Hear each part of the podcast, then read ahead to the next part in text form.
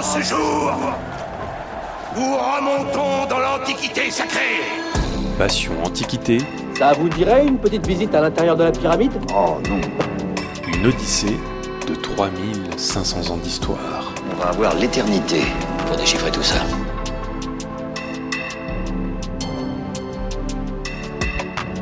Quand on pense à l'Antiquité, on pense en général à Jules César, les pyramides d'Égypte ou peut-être les philosophes grecs. Mais c'est aussi Sumer, l'âge de fer, les Araméens, enfin tout ce que l'archéologie et l'histoire nous permettent de connaître des anciennes civilisations. Habituellement, on fait commencer l'Antiquité avec l'invention de l'écriture, vers 3300 avant Jésus-Christ, et on finit à la chute de l'Empire romain d'Occident en 476. Mais vous le savez, les limites des périodes historiques sont toujours floues. Et si nous pouvions parler d'Antiquité, au pluriel, des rives de l'Atlantique à celles de l'Indus, de la source du Nil au mur d'Adrien Je m'appelle Fanny Cohen-Moreau et dans ce podcast Passion Antiquité, avec un S Antiquité, je vous propose de rentrer un peu plus dans le détail, d'explorer cette vaste période en compagnie de jeunes chercheurs et chercheuses qui l'étudient en master ou en thèse pour vous permettre d'en savoir plus sur cette belle période. Épisode 2 Morgane et les Naditum de Mésopotamie, c'est parti.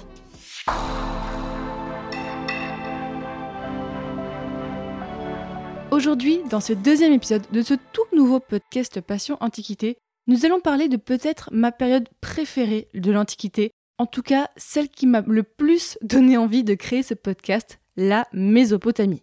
Si vous ne connaissez pas ou très peu la Mésopotamie, ne vous inquiétez pas, nous allons vous expliquer, même si j'espère bien sûr pouvoir consacrer plein d'autres épisodes à cette période si particulière. Et pour parler de la Mésopotamie aujourd'hui, j'ai le plaisir de recevoir Morgane Pic. Bonjour Morgane. Bonjour. Morgane, tu es étudiante à l'Université de Lille en deuxième année de master, recherche monde ancien, Égypte et Proche-Orient ancien, spécialité Proche-Orient ancien, on est très très précis. Tu es sous la direction de Denis Lacambre et ton mémoire actuellement porte sur les Naditum de Sipar. Donc c'est une ville antique qui est située au sud de Bagdad. Donc des femmes qui sont consacrées au dieu mésopotamien de la justice, Shamash, il y a 3700 ans. Donc avec toi aujourd'hui Morgane, on fait vraiment un grand voyage. Pour commencer, raconte-nous pourquoi tu as voulu étudier la Mésopotamie. Alors j'ai décidé d'étudier la Mésopotamie un peu par hasard. À la base, je voulais devenir journaliste, Hmm. mais j'ai toujours été passionnée d'histoire. Euh, Quand j'étais petite et que j'étais en vacances dans le sud, mes parents nous emmenaient sur des sites archéologiques. Mon film préféré, c'était Gladiator. Je trouvais ça absolument fascinant. J'adorais euh, lire les livres, enfin regarder les livres que mes parents avaient dans leur bibliothèque. Je précise, mon père est prof d'histoire, donc ça doit aider. Ah oui, ça aide, c'est sûr. Tout à fait. Après ma licence de journalisme et d'histoire à l'université de Lille, j'ai loupé les concours pour rentrer en master de journalisme, mais je sentais que l'histoire c'était vraiment fait pour moi. Et en L3, j'ai découvert justement le Proche-Orient ancien et je suis euh, tombée amoureuse de cette période-là, de cette zone-là, et c'est comme ça que je me suis retrouvée en master et que je ne regrette absolument pas d'avoir loupé les concours de journalisme. Oui, c'est pas grave. Tu vas nous raconter en détail ton sujet, mais d'abord, explique-nous de quoi on parle quand on dit la Mésopotamie du point de vue historique et géographique. Alors Mésopotamie, c'est un gros mot en fait utilisé pour euh, parler un peu de tout et de n'importe quoi euh, quand on parle de l'histoire du Proche-Orient. Concrètement, c'est euh, l'étude de l'histoire et de l'archéologie du Proche-Orient et quand on parle du Proche-Orient, ça comprend les côtes levantines, mais aussi la Turquie et on va jusqu'en Iran. Donc c'est vraiment euh, l'histoire de cette zone-là. Mésopotamie, c'est un mot grec qui veut dire entre les fleuves. Méso, c'est potamos. Les fleuves en question sont le Tigre et l'Euphrate. Mais le terme n'est pas forcément très exact puisque c'est pas uniquement l'histoire entre ces deux fleuves. hein. Non, comme je l'ai dit avant, ça va du coup du Liban euh, jusqu'à l'Iran.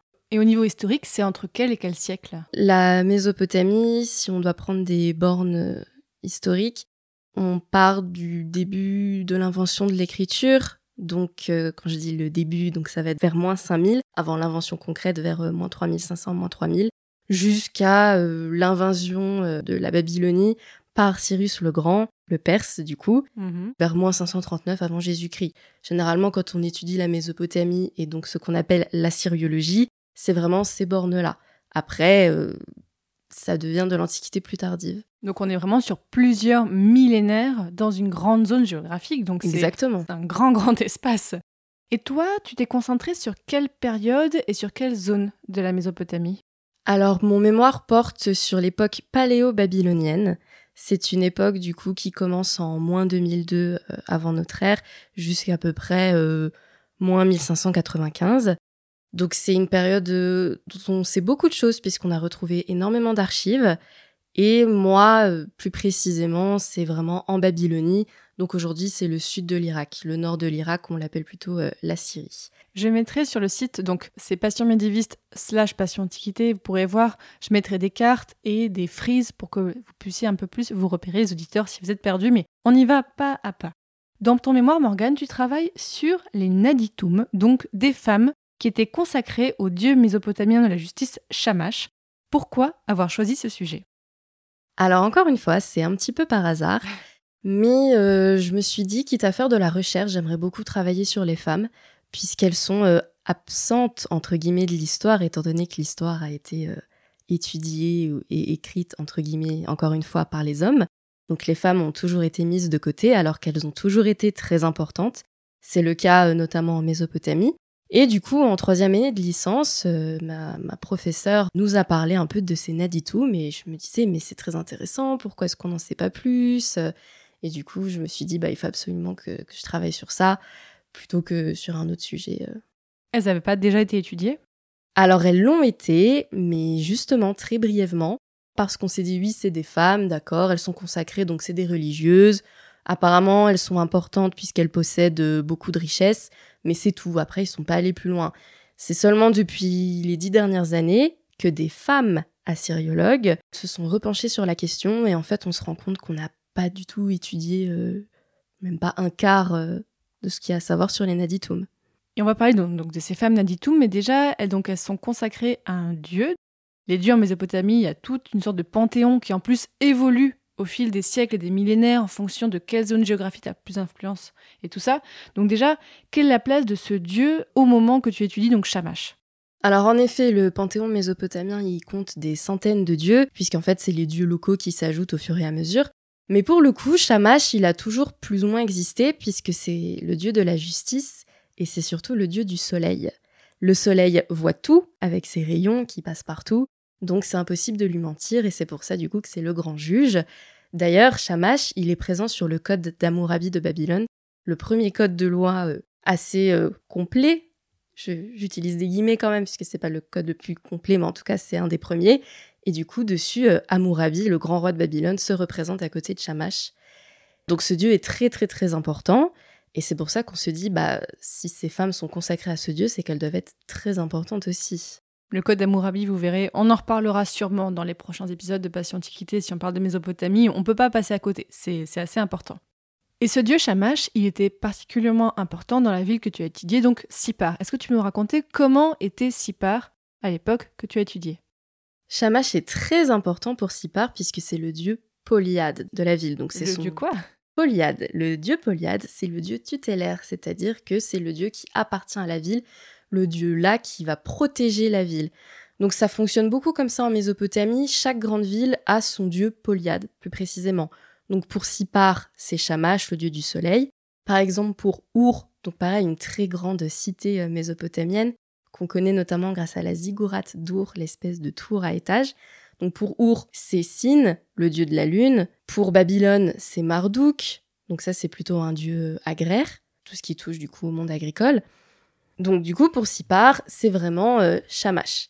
Sipar, c'est une ville un petit peu particulière puisque c'est une ville double, c'est-à-dire qu'elle possède deux tels, donc deux sites archéologiques, qui sont distants quand même de 5 km l'un de l'autre. Ah oui, ça fait une grosse, une grosse distance. Quand même. On a longtemps pensé que les deux étaient isolés, mais en fait, euh, non. Si on étudie vraiment la topographie de la région des deux sites, en fait, on se rend compte que les deux sites, c'était l'espace fortifié, là où il y avait du coup les centres-villes et peut-être les personnes riches qui y habitaient. Il y avait les ports, il y avait les commerces principaux, il y avait les quartiers religieux, donc là où on trouvait les temples et là où il y avait euh, les ziggourats aussi. Et par contre, du coup, l'espace qui se trouve entre ces deux centres-villes, donc l'espace qui fait 5 km, ça allait être les champs, mais aussi euh, des hameaux avec des petites fermes fortifiées aussi, là où vivaient notamment euh, les paysans par exemple. Et donc Sipar, c'est situé où actuellement? Alors globalement, c'est à une trentaine de kilomètres au sud de Bagdad. C'est à côté de la ville de Youssoufia. Et en fait, c'est un peu dramatique, mais Sipar se trouve pile au milieu d'une zone qu'on a appelée le triangle de la mort, puisque quand il y a eu l'invasion américaine en 2003, c'est euh, dans cet endroit qu'il y a eu les combats les plus meurtriers. En fait, c'est la zone de euh, Fallujah, euh, etc. Donc, en plus de détruire les populations locales, ça a aussi détruit le patrimoine des populations locales, puisque en Irak et au Proche-Orient en général, les sites archéologiques ont servi de, base militaire, puisque ça surplombe la plaine. Donc, il y a eu beaucoup de, de dégâts. Donc voilà, ça se trouve dans cette zone-là. Laisse-moi te présenter Spirou et Fantasio. Cheikh Ahmed, nous souhaiterions faire un reportage sur les vestiges sumériens. Le comte nous a dit que vous étiez un spécialiste. Mon savoir est bien modeste comparé à celui du comte. Mais si vous le désirez, je serai heureux de vous servir de guide. Allons jeter un coup d'œil. Pourquoi cette oasis s'appelle-t-elle les larmes du soleil Shamash, le dieu du soleil et de la lumière, se serait trop approché de la terre, la transformant en désert. Pour réparer sa faute, il aurait versé une larme et créé cette oasis. La légende dit qu'un temple aurait été bâti à cet endroit. Alors raconte-nous, qui sont ces Naditum Qu'est-ce qu'on sait sur elles? Alors les Naditum sont très mystérieuses. On a longtemps pensé que c'était des religieuses, mais le terme est un peu grossier, je trouve, puisque religieuse, bah, c'est un mot qui rentre plutôt dans les religions euh, judéo-chrétiennes. On imagine quelqu'un qui ne fait que ça de sa journée, qui prie un dieu. Généralement, les religieuses, on les imagine vivre dans un couvent, donc dans un endroit fermé, qui ne peuvent pas forcément fréquenter euh, tout le monde. Et les Naditum, bah, ce n'est pas leur cas. On l'a longtemps cru aussi. Mais en fait, elles sont plutôt très bien intégrées même. Parce qu'en réalité, les textes qu'on a retrouvés qui mentionnent les Naditum, il y a un endroit qui est mentionné également, le Gagoum. Du coup, les premiers assyriologues, quand ils ont traduit ces textes et qu'ils les ont analysés, ils sont partis du principe que les Naditum étaient cloîtrés dans le Gagoum, mais encore une fois, le mot cloître, conception judéo-chrétienne. Oui, c'est un peu anachronique en fait. Exactement, c'est tout à fait anachronique. Et pourtant, euh, les assyriologues ont continué à garder ce mot. Mais justement, ces dix dernières années, euh, les personnes qui ont de nouveau étudié les Naditum se sont dit, mais il faut arrêter de parler de religieuses, il faut arrêter de parler de cloître, alors, qu'est-ce qu'il faut mieux employer comme terme pour les désigner? C'est difficile. le mieux, c'est de parler des naditum, qui euh, appartiennent au gagoum, sans forcément préciser ce que c'est, puisqu'on ne sait pas ce que c'est. Donc pourquoi donner une définition alors qu'on ne sait pas exactement? Ce qu'on peut dire, c'est que les naditum, en effet, elles étaient consacrées à Shamash, puisqu'elles sont dans leur nom, notamment, elles vont être appelées euh, Amat Shamash, qui veut dire la servante de Shamash, ou euh, Erishti Shamash, ou Erishti Aya, Aya qui est la parèdre de Shamash, donc son épouse. Donc en gros, les traductions, ça va être euh, la bien-aimée de Shamash, la bien-aimée euh, d'Aya, ce genre de choses. Donc c'est comme ça qu'on sait qu'elles sont liées au dieu Shamash, aussi dans leur contrat économique, et je vais en parler de ces contrats économiques. Ah dans les contrats économiques, les témoins sont des membres du temple de Shamash, donc c'est comme ça qu'on sait qu'elles sont liées. Mais on ne sait pas exactement ce qu'elles font. On a très peu de traces du rituel, puisqu'on pense qu'en fait les rituels tout se passait euh, à voix haute, par l'oral. Donc on n'a pas vraiment été mis par l'écrit, ouais. Exactement. Par contre, ce dont on a la trace, c'est les contrats économiques. On s'est rendu compte que les Naditum, donc les religieuses entre guillemets, possédaient énormément de terres, de maisons aussi, et également de tavernes. Donc on va se dire c'est un peu bizarre, elles sont censées être religieuses, mais elles ont des tavernes. La taverne, on associe ça à la bière, à la prostitution aussi dans l'Antiquité, et pourtant elles sont propriétaires, donc ça leur appartient, donc elles ont dû s'y rendre à un moment pour faire la transaction ou pour voir que tout va bien, peut-être. Et elles sont propriétaires à titre personnel? Oui. Ça aussi, ça change par rapport à l'histoire des religieuses plutôt médiévales, en fait, où c'était parfois une congrégation qui possédait des endroits, qui avait des terres. Là, c'est les femmes individuellement qui possèdent Exactement. Des, des, choses. Ah, c'est fou. C'est à elles, ça leur appartient. Et au niveau des terres, du coup, elles les louent, elles les sous-louent, elles vont les échanger, elles vont vendre, elles vont acheter. C'est pareil pour les maisons. Elles vont louer, sous-louer, échanger, échanger. En fait, c'est des businesswomen, hein, concrètement. concrètement, c'est ça. Alors l'hypothèse de pourquoi est-ce qu'elles font ça, parce que c'est quand même un peu curieux, en étant consacrées au dieu, on peut dire grossièrement qu'elles sont euh, mariées à lui. Et en fait, les Naditum de Shamash, je précise, ne se mariaient pas. D'accord. Donc, elles n'avaient pas d'enfants. Donc, on remonte dans la chaîne. Pour ce qui est de l'héritage familial, elles ne peuvent pas transmettre quelque chose, puisqu'elles ne se marient pas, elles n'ont pas d'enfants. Mais elles peuvent pas transmettre à leur famille? Alors justement, Ah, elles vont transmettre à la famille, donc c'est-à-dire qu'une famille riche, pour ne pas que les terres soient dilapidées parce que les filles de la famille vont se marier avec euh, le voisin du coin, eh bien on va les consacrer aux dieux, ce qui fait qu'à leur mort, les Naditum qui auront du coup gardé le champ de leur frère, eh bien le champ va revenir au frère ou au fils du frère, et du coup ça va rester dans la famille. Donc on pense, ce ne sont que des hypothèses, hein, que si on consacrait des filles euh, dans notre famille au gagoum, c'était pour garder les biens euh, familiaux, pour ne pas qu'ils soient euh, éparpillés un peu partout dans le royaume. Là, la différence, et encore je compare avec la période médiévale parce que c'est ce que je connais le mieux, mais qui permet de se rendre compte. La période médiévale, bah, les femmes qui sont placées dans des couvents ou qui se consacraient, elles, en fait, renoncent totalement à leur identité en tant qu'héritière ou quoi, et donc elles perdent totalement. Alors que là, les Naditum gardent cette importance du patrimoine, c'est important. Exactement. Mais c'est des sortes de prêtresses Est-ce qu'on peut utiliser ce terme? Alors on pourrait, mais comme on ne sait pas exactement ce qu'elles font d'un point de vue religieux, c'est pas forcément très très correct de le dire. Surtout qu'apparemment, ce ne sont pas les religieuses les plus importantes au niveau de Shamash. De la hiérarchie, exemple. Ouais, ouais. Voilà, il y a des prêtresses au-dessus d'elles, donc c'est pas vraiment très exact. Et puis elles ne sont pas rattachées au temple, hein, elles sont rattachées au Gagoum. Donc le Gagoum, on a longtemps pensé que c'était du coup un quartier dans lequel elles habitaient, dans lequel elles étaient cloîtrées. Moi, d'après mes recherches, j'aurais plutôt tendance à penser que c'est certes un quartier, mais c'est plus une institution. Et ça va être, euh, oui, bah, le quartier des Naditoum, là où elles vont avoir leur bureau, entre guillemets. Il faut pas non plus s'imaginer des bureaux comme aujourd'hui, euh, voilà. hein. Mais si C'est pas des aider- fonctionnaires, quoi. Voilà, exactement. Mais euh, c'est là où elles vont avoir certaines possessions, là où elles vont faire des échanges. Mais moi, je ne pense pas, en tout cas, qu'elles y habitent toutes et qu'elles n'ont pas le droit d'en sortir. Ça, c'est certain. Est-ce qu'on sait de quel milieu social elles proviennent? Oui, des classes supérieures de la société, puisqu'elles possèdent énormément de biens, ou quand dans les contrats euh, d'héritage, par exemple, on a euh, des choses écrites, par exemple, euh, son frère lui donne trois champs, quatre maisons, les tailles sont conséquentes en plus. Vraiment, c'est la partie riche de la société, ça c'est quasiment certain. Pour revenir sur le gagoum, ce qui a longtemps porté à confusion, c'est qu'en fait, dans les textes, il y a des choses écrites, par exemple, euh, il y a euh, telle quantité d'orge dans le grenier du gagoum. Donc le gagoum, ce qui nous fait penser au fait que c'est une institution, c'est qu'il y a des membres, il y a du personnel autre que les naditum. Donc il y a les portiers, justement, mais il y a aussi les scribes du gagoum.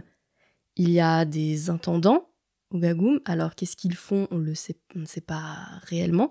Mais du coup, on a vraiment une liste de personnes qui travaillent au gagoum. Donc c'est pour ça qu'on pense que c'est vraiment euh, quelque chose d'institutionnel plutôt qu'un simple cloître, entre guillemets, où les Naditum euh, vivraient. De même, on a retrouvé des textes où, euh, par exemple, une Naditum va posséder une maison et dans le gagoum, mais aussi dans le reste de la ville de Sipar. Donc elle habitait dans quelle maison, on ne le sait pas, mais ça prouve encore une fois qu'elles avaient le droit de sortir du gagoum et qu'elles n'étaient pas du tout cloîtrées et qu'elles avaient des relations avec les autres membres de la ville. Pour les auditeurs, je vous raconte un peu ma vie, mais donc j'avais fait des études d'histoire. À un moment, j'avais étudié la Mésopotamie et j'avais acheté un ouvrage que j'ai gardé depuis tout ce temps, depuis quasiment donc 10 ans, donc qui est le dictionnaire de la civilisation mésopotamienne sous la direction de Francis Johannes aux éditions Robert Laffont bouquin. Et je suis très contente parce que il parle des Naditum dedans. Il y a un petit article dans l'article sur les prêtres et prêtresses. Et il est précisé que certaines de ces Naditum pouvaient même être de sang royal. En effet, il y a eu des princesses qui ont été euh, consacrées à Shamash, notamment, ce qui montre encore une fois que ça devait être un privilège, c'était prestigieux d'être consacré et de devenir euh, Naditum. Le problème, c'est qu'on sait toutes ces choses-là, mais euh, on ne sait pas vraiment quelles conséquences ça a.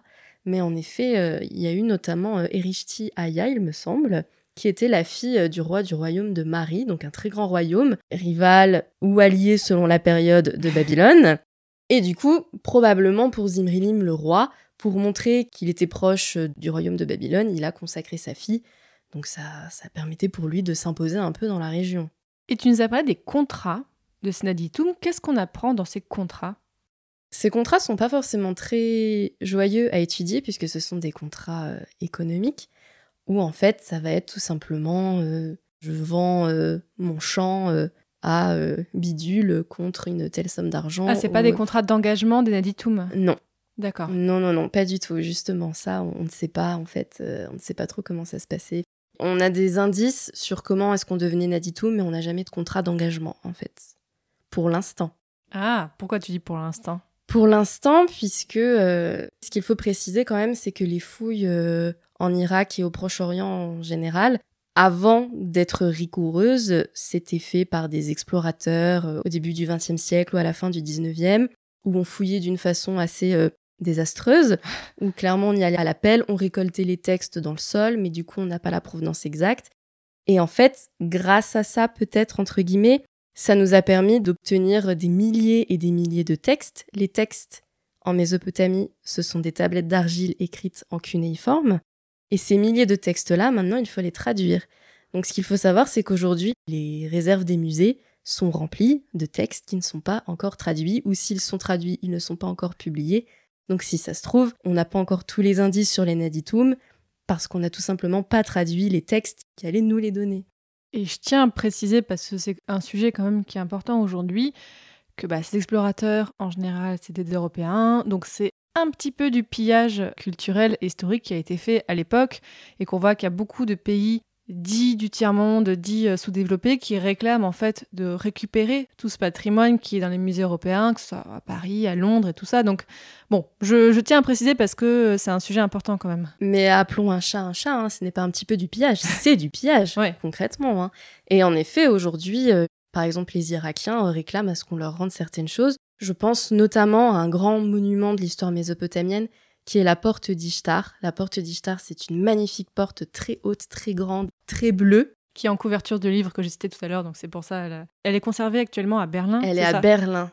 Et les Irakiens à Babylone, ils ont euh, une reconstruction en argile, mais qui a seulement euh, quelques années du coup, et ils n'ont pas l'original. C'est comme si, par exemple, je sais pas, on avait euh, les portes du château de Versailles qui étaient en fait dans un autre pays, qui avaient été prises il y a des siècles par des historiens.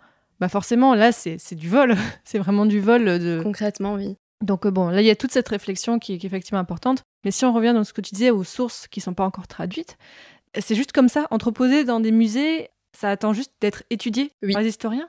Tout Oui, simplement. oui, tout à fait. Ça attend d'être étudié. Le problème, c'est qu'on n'est pas énormément à savoir euh, déchiffrer euh, d'abord le cunéiforme et ensuite traduire la langue acadienne. Il n'y a pas que la langue acadienne Oui, qui est il y a- en cunéiforme. Il y a hein, différents euh, dialectes, enfin langues, dialectes. Exactement. Et on n'est pas assez, il faut aussi les moyens. Donc c'est c'est compliqué, ça prend du temps. Donc, d'accord, les fouilles archéologiques de la fin du 19e siècle, c'est un peu un, un fiasco archéologiquement parlant, mais ça a permis d'obtenir beaucoup de textes, donc ça c'est, on va dire, le point positif, parce qu'aujourd'hui on s'y prend d'une façon beaucoup plus euh, rigoureuse, tout est bien enregistré, on prend son temps, donc forcément pour trouver des tablettes, ça prend euh, beaucoup, beaucoup plus de temps. Et en plus, il me semble que tu sais de quoi tu parles, parce que toi-même, tu as participé à des fouilles. Alors en effet, euh, à la fin de ma première année de master, j'ai eu l'opportunité de partir au Kurdistan irakien pour faire des fouilles archéologiques. Donc c'est une, une campagne qui est menée par euh, l'Institut français du Proche-Orient euh, à Erbil, donc euh, capitale du Kurdistan irakien. Nous sommes allés sur un petit tel, un petit pas si petit d'ailleurs, qui se trouve entre Mossoul en Irak et Erbil au Kurdistan irakien. Cette campagne de fouilles, elle est menée par Barbara Coutureau, qui est du coup docteur et qui est d'ailleurs la directrice de l'antenne d'Erbil de l'IFPO. C'est vraiment une expérience très enrichissante et c'est impressionnant de se dire qu'on fouille le passé euh, de personnes qui ont vécu il y a entre euh, 2000 et euh, 5000 ans en fait. Et tu as fait quoi là-bas concrètement? J'ai creusé, je me suis roulée dans la terre. non, bah oui, en fait, euh, je l'ai pas précisé, il me semble, mais les tels archéologiques dont je parle, c'est des espèces de petites collines. Donc ce sont des collines artificielles, puisqu'au Proche-Orient, tout était construit en argile. L'argile, c'est très important là-bas. Et en fait, avec le temps, donc par exemple, une ville allait être euh, abandonnée parce que les gens sont partis euh, pour X ou Y raison. Avec le temps, avec les conditions météorologiques, notamment parce que parfois il y a des tempêtes de sable, parfois il pleut, et quand il pleut là-bas, il pleut bien. et du coup, l'argile euh, s'abîme, et des gens vont venir se réinstaller sur les restes de la ville, et ils vont en fait un peu raser ce qui a été construit, et ils vont reconstruire par-dessus. Donc au fil du temps, on se retrouve avec une colline artificielle, Donc aujourd'hui, quand on se balade au Proche-Orient, que ce soit en Syrie ou en Irak, ou même en Turquie ou en Iran, on se retrouve dans le paysage qui est plutôt très plat euh, en Irak, entre les deux fleuves. On se retrouve avec plein de petites collines artificielles. Et du coup, pour les fouiller, eh ben, au sommet de la colline, c'est euh, les périodes les plus récentes, par exemple les périodes euh, pré-islamiques ou sassanides. Et plus on descend dans la colline, plus on se retrouve, bah, par exemple, à l'époque paléo-babylonienne, ça, on parle d'évolution sur des siècles et des millénaires. Exactement. Euh, c'est logique que le paysage évolue comme ça, en fait. Parce que quand tu parlais, peut-être que les gens imaginaient sur quelques années, mais non, là, on parle d'évolution sur des siècles et des millénaires. Exactement. Du coup, généralement, quand on commence des fouilles sur un tel, on fait une tranchée test. Donc, on va essayer de faire une tranchée qui part euh, du haut du tel jusqu'à sa base pour essayer de repérer combien de niveaux est-ce qu'il pourrait y avoir.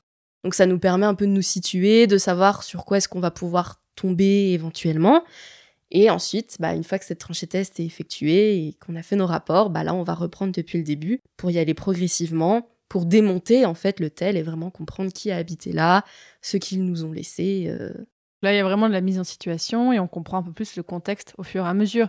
La différence, là, si on parle euh, des, pas des historiens, mais des, des explorateurs du 19e qui, eux, en fait, n'étaient pas forcément rigoureux dans leur recherche et prenaient les choses, mais sans forcément prendre en compte le contexte de là où était ce qu'ils trouvaient. Oui. Et c'est bien un problème. Hein. Concrètement, eux, ils voyaient leur, euh, leur, petite colline et ils faisaient un tunnel dedans pour aller au cœur de la colline et essayer de trouver un trésor. Alors en effet, c'est efficace, hein. on trouve des belles statues comme ça, sauf qu'on ne sait pas exactement euh, à quelle période ça peut être, puis ça détruit tout aussi. Bon, le principe de l'archéologique, c'est aussi de détruire dans le sens où on trouve quelque chose, on le démonte, pour comprendre. Mais là, c'est vraiment de la destruction, puisqu'on retourne tout sur son passage. C'est un peu les clichés qu'on a sur euh, notamment tout ce qui se passe en Égypte. Quand on voit les pyramides, hop, on essaie de percer parce qu'il y a forcément un trésor au, centre de la pyramide. C'est un peu la même chose, oui. Est-ce qu'il y a des trésors en Mésopotamie comme en Égypte? Alors, euh, oui, ah évidemment. D'ailleurs, pour la petite anecdote, bon, j'ai plus les dates exactes, euh, excusez-moi, mais au moment où on a découvert le trésor de Toutankhamon, je ne sais plus si c'est la même année ou une année avant ou une année après, mais globalement c'est en même temps. On a retrouvé des tombes royales à Our, justement, ce dont je parlais tout à l'heure. Les tombes royales ont autant de valeur que le trésor de Toutankhamon, hein, c'est la même chose, c'est juste que c'est en Mésopotamie. Mais euh, l'histoire de la Mésopotamie, c'est un peu la grande oubliée de l'histoire. Ça s'explique parce qu'on a réussi à déchiffrer les textes cunéiformes tardivement. Concrètement, la sérologie, c'est une discipline, euh, enfin un champ d'études très récent qui a commencé seulement au milieu du 19e siècle. Donc euh, ça fait... Là où euh, l'égyptologie était plus ancienne? Bah, c'est pas qu'elle était plus ancienne, mais un petit peu quand même. Et elle intéressait plus de monde, c'était plus concret. La Mésopotamie, c'est beaucoup d'argile. Ça ne va pas être des grands temples impressionnants puisque ces temples ont été détruits, enfin abîmés avec le temps. Donc forcément, ça attire moins les gens. Mais ce qu'il y a sous terre, c'est des trésors inestimables. Et justement, je trouve que c'est intéressant aussi de se dire que la Mésopotamie, bah, c'est une terre très riche. C'est le passé euh, des Irakiens, des Syriens, et on, a l'impression que ça ne vaut rien. Et moi, je trouve que c'est dramatique de dire ça. Euh, et même pour les, les populations qui habitent aujourd'hui maintenant, on a l'impression que leur passé ne compte pas. Et je trouve que c'est vraiment très triste de se dire ça.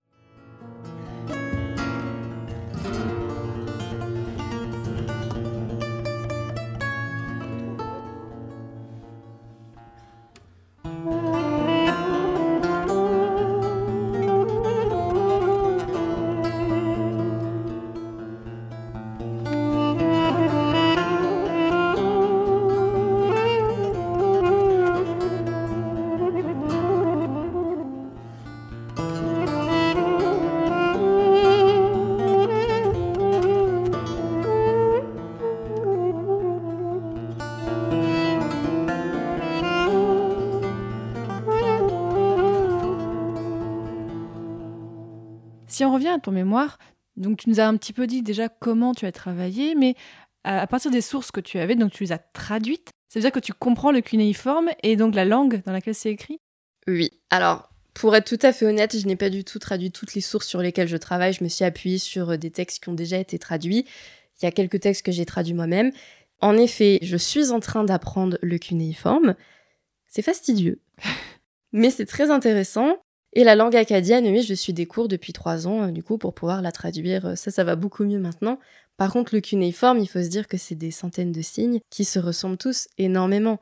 D'ailleurs, pour la petite anecdote, euh, quand j'étais en deuxième année de licence seulement, donc un an avant de m'orienter vers la Mésopotamie, j'étais allée visiter le British Museum à Londres et je me suis retrouvée devant des énormes plaques avec dessus bah, des petits signes en forme de clou et je me suis dit mais qu'est-ce que c'est que ça? On comprend rien, c'est pas une écriture, ça veut sûrement rien dire. Si je pouvais parler à la moi de cette époque, mais je me giflerais quoi. Mais réfléchis quand même. Bah non, justement, dis-toi que c'est une écriture qui raconte des choses très intéressantes et qui raconte l'histoire de toute une civilisation en fait. Et c'est compliqué à apprendre? Je suis pas sûre que ça soit plus compliqué qu'une autre langue ancienne. Hein. C'est juste que c'est un alphabet différent. C'est ça. Mais après, euh, Peut-être que plus on l'apprend jeune, plus c'est simple. Mais par exemple, aujourd'hui, si on va se mettre à apprendre, je sais pas moi, le russe, on va avoir un nouvel alphabet à apprendre. Pareil pour l'arabe. Donc bon, c'est de la gymnastique hein, euh, pour notre cerveau. Mais moi, en tout cas, j'aime bien et c'est pas impossible à faire. Franchement, il y a beaucoup d'outils qui nous permettent d'apprendre facilement. Et ces sources, qu'est-ce que tu as comme angle d'approche sur ces sources? C'est vraiment en fonction de la problématique de mon mémoire. Mon mémoire vise à euh, résumer un peu tout ce qu'on sait déjà sur les Naditum, de les résumer et d'actualiser ce qu'on sait, surtout avec notre regard du 21e siècle, enfin 50 ans après les premiers articles sur elles. Il y a notamment une, partie de mon mémoire qui est consacrée à leur entourage, savoir si eux aussi ils étaient liés du coup euh, au Gagoum, s'ils étaient liés aussi à Shamash, quelle était leur importance dans la ville aussi à ces personnes-là. Du coup, pour les textes, en fait, je vais choisir une Naditum en particulier qui a l'air d'avoir une fratrie euh, assez étendue. Et en fait, on a un outil assez incroyable, il faut le dire, qui s'appelle le CDLI sur Internet. Et c'est une base de données qui répertorie quasiment tous les textes cunéiformes qui ont été publiés. Oh, je mettrai le, lien sur le site, c'est génial ça. Bah, pour les curieux, pour ceux qui veulent se balader, euh, c'est vraiment génial. Donc, pas systématiquement, mais ils essayent de mettre une photo de la tablette une copie de la tablette, bon, pour que les signes soient plus compréhensibles, parce que lire les signes sur une tablette, c'est assez compliqué aussi. Et ensuite la translittération, donc en langue acadienne, et ensuite la traduction. Donc cette base de données-là, elle est vraiment géniale. Euh, moi, je vais essayer de taper le nom de la Naditum qui m'intéresse dessus, et il va me sortir tous les textes qui semblent parler de, de sa fratrie. Et donc à partir de là, il faut que je regarde si en effet c'est bien son frère dont on parle, est-ce qu'on me dit le métier de son frère? Qu'est-ce qu'il faisait? Est-ce qu'il était marchand? Ce qu'il possédait? Est-ce qu'il possédait beaucoup de choses? Quels étaient les autres membres de sa famille? Ce genre de choses. Tu fais un peu de l'étude de réseau, en quelque sorte. Exactement. Et est-ce qu'il y a des Naditum en particulier qui tiennent à cœur euh, dont tu aimerais nous parler? C'est difficile parce que ce que j'ai pas précisé, c'est qu'il y en avait énormément. Elles n'ont pas duré si longtemps que ça. Hein. Leur euh, période d'existence, c'est à peu près 300 ans même. Il y, a eu, il y a eu un pic justement sous le roi euh, Amourabi et son fils, le roi Samso Iluna, où là, il y en avait plusieurs en même temps. Mais en fait, on a compté jusqu'à 700 euh, Naditum dans les textes qu'on a traduits, etc. Hein, donc, il y en avait sûrement plus. Mais il y en avait combien en même temps, en fait, si on se dit? Parce que là, dans le Gagoum dont tu parlais, ça veut dire qu'il y en avait à peu près combien en même temps qui vivaient dans cette institution? J'ai plus les chiffres exacts, mais simultanément, il pouvait y en avoir entre 50 et 100. Ah ouais, donc ça fait vraiment une grosse classe, une grosse, une grosse, euh, communauté, une grosse communauté, ouais. Donc c'est pour ça dire qu'il y en a une en particulier à laquelle je suis très attachée, non, pas forcément. Après, dans mon mémoire, il y en a deux que j'étudie euh, particulièrement. Il y en a une que j'aime beaucoup qui s'appelle Erishti Shamash.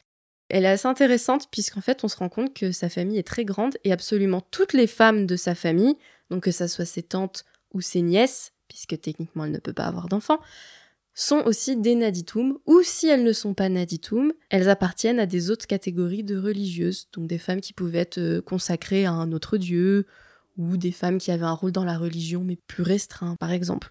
Donc ça montre quand même que euh, les femmes, on aimait bien, quand on avait les moyens, on aimait bien les consacrer euh, à la religion. Et là aussi, bon, là j'imagine que t'as pas la réponse, mais il y a aussi la question de est-ce que c'était elles qui choisissaient ou est-ce que c'était une tradition familiale? Donc là, bon, d'après ce que tu me dis, je pense que tu peux pas avoir encore avoir cette réponse, mais ce serait intéressant un jour de comprendre est-ce que c'était un choix ou est-ce que c'était une tradition familiale qui leur était imposée?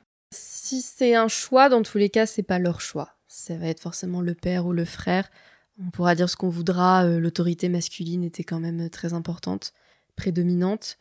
Après, je pense, j'en suis pas sûre, mais oui, c'était peut-être une tradition à partir du moment où on avait de l'argent, il valait mieux consacrer sa fille parce que ça nous permettait de garder euh, du coup les propriétés familiales.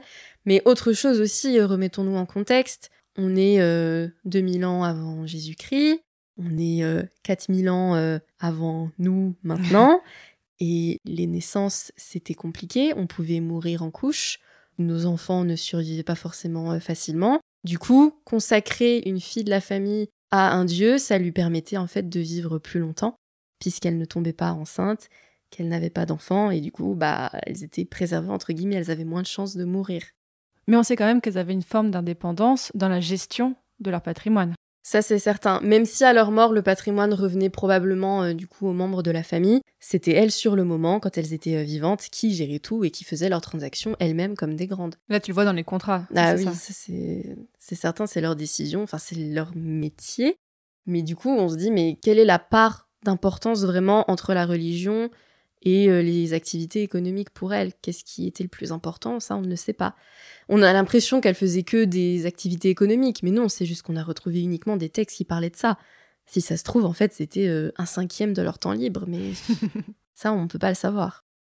Il y a juste quelque chose que j'ai pas précisé. Là, on parle des Naditum consacrés à Shamash, à Sipar, mais il y avait du coup d'autres communautés de Naditum dans d'autres villes, pas partout, hein, mais il y a notamment des Naditum euh, à Nippur, donc une autre ville euh, du sud de la Babylonie. Mais il y avait aussi des Naditum de Marduk. Donc, comme j'ai dit tout à l'heure, Marduk c'était le dieu polyade de la ville de Babylone. Mais en fait, ces Naditum de Marduk ne se trouvaient pas à Babylone, mais elles se trouvaient à Sipar. Donc on a plusieurs communautés de Naditum, mais consacrées à des dieux différents au sein de la ville de Sipar. Bah, apparemment. Après, la principale, évidemment, euh, c'est les Naditum consacrés à Shamash, ça c'est certain. Mais on pouvait en croiser d'autres, puisque dans les contrats, elles sont mentionnées. Là où il y a une différence, c'est que les Naditum de Marduk, par exemple, elles, elles ont le droit de se marier. Et donc d'avoir des enfants? Non. Ah, elles n'ont pas le droit d'avoir des enfants. Par contre, elles peuvent euh, demander euh, à leur mari de prendre une seconde femme, qui s'appelle une Shugitum même, qui, elle, pourra avoir des enfants à sa place. Ah ouais, donc là, c'est une vision de la famille différente. Très différente. Justement, euh, là où je fais une magnifique transition, c'est que dans le code d'Amourabi, il y a des lois pour réglementer tout ça. Qui dit, oui, euh, une Shugitum qui donne des enfants au mari d'une Naditum de Marduk ne sera jamais l'égale de la Naditum de Marduk. La Naditum de Marduk restera supérieure, euh, restera l'épouse principale. Et justement, ce qui est intéressant et qui nous pousse à penser que les Naditum étaient très importantes, c'est que ces Naditum sont euh, mentionnés dans 13 articles du code d'Amourabi. Il y en a combien d'articles en tout? Globalement, un peu moins de 300. donc ça fait quand même une grosse proportion. Ce qui est quand même bah, beaucoup. 13 articles qui parlent uniquement des Naditum. Ou alors les Naditum sont mentionnés dans un article où on parle des religieuses, enfin des prêtresses en général, et elles sont mentionnées dedans. Mais quand même, ça fait 13, donc ça montre qu'elles étaient importantes. Puisque le code d'Amorabi, ce qu'il faut se dire, c'est que c'est pas le roi qui s'est dit euh, bon, on va graver euh, des lois sur un rocher et tout le monde va le lire au milieu de la place centrale. Non. Les rois en Mésopotamie, ils savaient très bien ce qu'ils faisaient et ils utilisaient l'écriture pour euh, rester dans le temps. Et il savait très bien à Mourabi que 200 ans plus tard, on retrouverait son code. Et du coup, ça, ça le marquait dans l'histoire. Et euh, les gens auraient su, bah tiens, Mourabi, c'était un roi euh, qui faisait la justice, euh, qui réglementait son royaume, c'est très bien, c'est un grand roi. Donc pour qu'ils choisissent de parler des Naditum dans 13 articles, ça veut dire qu'Amourabi considérait ces femmes-là comme vraiment très importantes dans la société. Il voulait que les, les personnes du futur soit au courant qu'il y avait des Naditum dans la société. Ouais, c'est conscient, quoi. Exactement.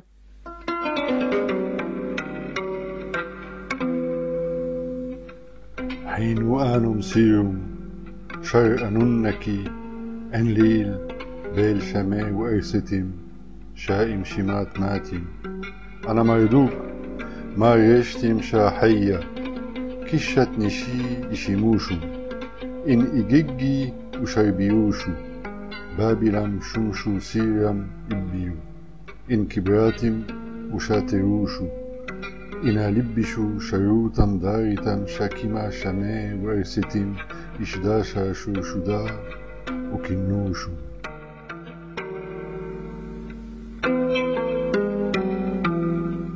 Là, Morgane, tu es en train de finir ta deuxième année de master. Donc pendant qu'on enregistre, tu es en pleine rédaction du mémoire. T'en es où Oui, je suis en pleine rédaction. J'essaye de, de finir dans les temps. Mais j'approche de la fin, à grands pas. Au moment où sort cet épisode, nous sommes en février 2021.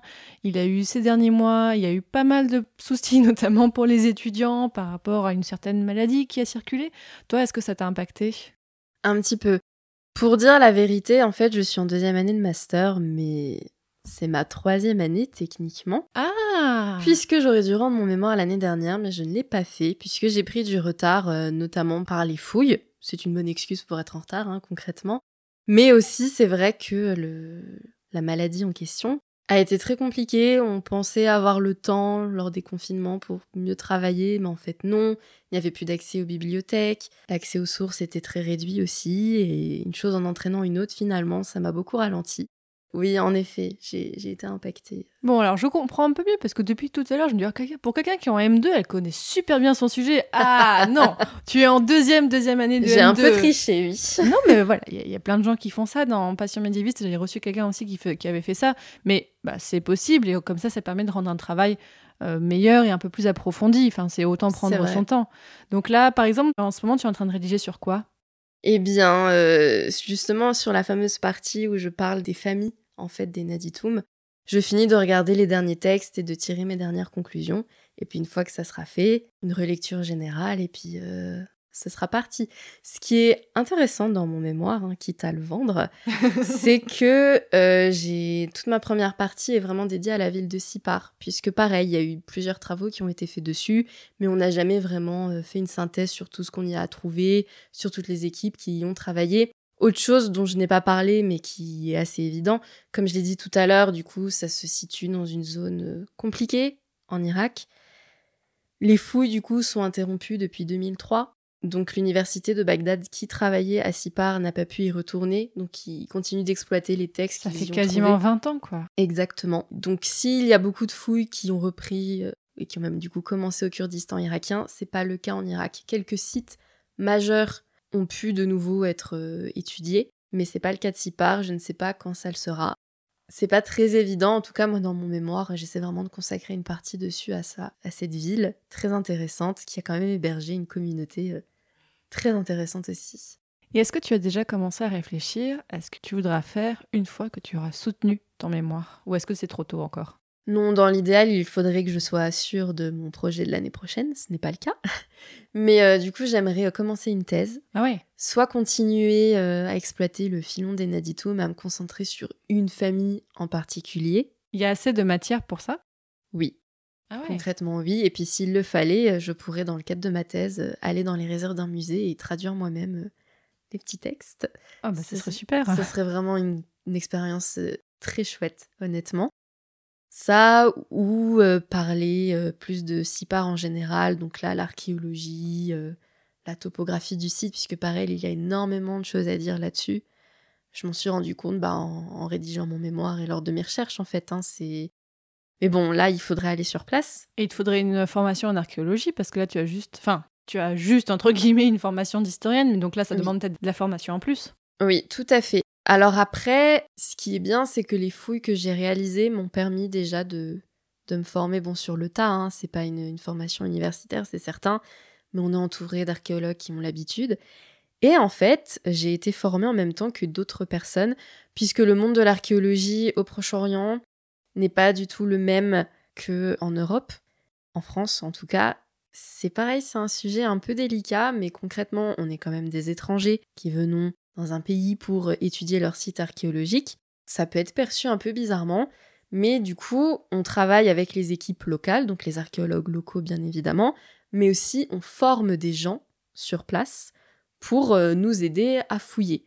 Donc on les appelle les ouvriers, mais en fait, euh, le tel euh, que nous avons fouillé se trouve dans un village, et en fait, on a proposé aux gens du village de travailler avec nous, ils ont été payés, et ils sont formés aussi à l'archéologie, et en fait, j'ai été formée en même temps qu'eux. Donc eux maintenant, mmh. ils savent comment fouiller, enfin les bases de la fouille. Et moi, je le sais également parce qu'on a été formés euh, en même temps. Ah bah écoute, j'espère que tu pourras, pourras faire tout ça. Pour finir, Morgane, j'ai une question qui est un petit peu rituelle dans mes podcasts. Donc là, je pense que ça peut être encore plus intéressant euh, d'avoir ta réponse. quel conseil est-ce que tu pourrais donner à celles et ceux qui voudraient étudier la Mésopotamie? Je leur dirais déjà que c'est une très bonne idée. Je les encourage vivement.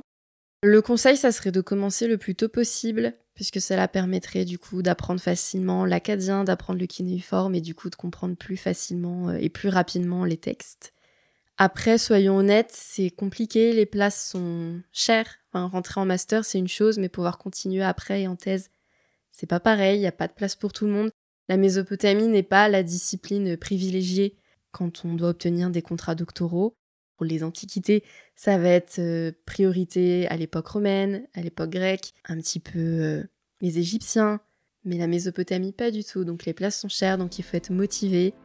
Et j'ai pas vraiment de conseils à donner, juste il faut être passionné et ne pas hésiter à aller voir à droite à gauche puisqu'il y a plein d'informations partout et, et on ne s'ennuie jamais.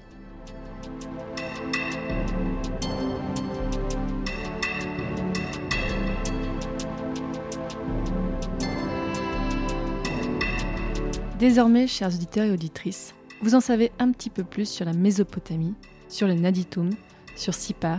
Donc merci beaucoup Morgan Peak, c'était mais alors tellement passionnant. Je pense que cet épisode aurait pu durer des heures et des heures, donc merci beaucoup pour tout ce que tu nous as dit. Mais merci pour l'invitation, honnêtement, moi ça m'a fait très plaisir de parler de la Mésopotamie et encore j'ai survolé le sujet, même sur les Naditum. Hein. Et si des personnes qui nous écoutent étudient la Mésopotamie en master ou en thèse, contactez-moi. Je mettrai dans la description de l'épisode un, mail. Vraiment, je suis très très très très preneuse. Si vous êtes en master, en thèse ou si vous avez soutenu il y a moins d'un an, j'aime bien avoir des gens qui sont encore en train de faire des recherches. Donc vraiment vraiment, je suis preneuse. N'hésitez pas, parlez-en autour de vous. Je suis vraiment, euh, j'ai envie d'avoir des sujets. J'ai envie de parler plus souvent de la Mésopotamie dans ce podcast. Sage décision. Ah très bien. Euh, pour les auditeurs et auditrices, donc je vous l'ai dit au cours de l'épisode, mais si vous avez envie d'en savoir plus, si vous voulez situer un peu mieux la Mésopotamie, allez sur le site. Là aussi, je mettrai le lien dans la description de l'épisode où je vous mettrai des cartes, des frises, des photos et tout ça. Et si vous voulez suivre l'actualité de ce podcast, vous pouvez vous abonner à Passion Antiquité sur Twitter et Facebook. Je pense pas faire de compte Instagram parce que euh, j'ai déjà le compte Instagram de Passion Médiviste et ça m'occupe pas mal. Donc pour l'instant, je reste sur Twitter et Facebook euh, déjà. Et si vous avez envie d'écouter d'autres podcasts sur l'histoire avec de jeunes chercheurs et chercheuses et découvrir plein de choses sur l'histoire, allez écouter Passion médiéviste sur le Moyen Âge et Passion moderniste sur l'époque moderne. Et bien sûr, ils sont disponibles sur toutes les bonnes applications de podcast. Là, vous avez écouté cet épisode, je suis sûre que vous avez aussi trouvé mes autres podcasts. Et dans le prochain épisode de Passion Antiquité, on parlera des athlètes en Grèce. À bientôt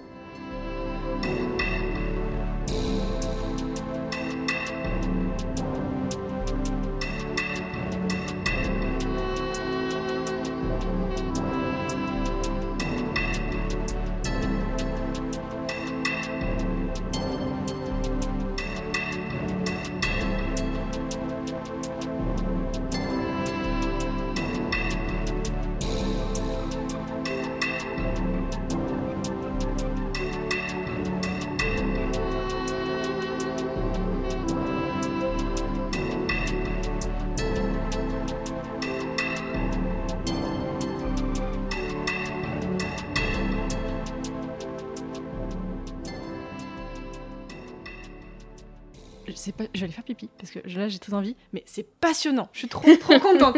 Désolée, encore Ça me fait plaisir, pas de soucis. Et après, je pense qu'on fera la dernière partie de l'épisode, mais c'est trop bien, c'est hyper intéressant.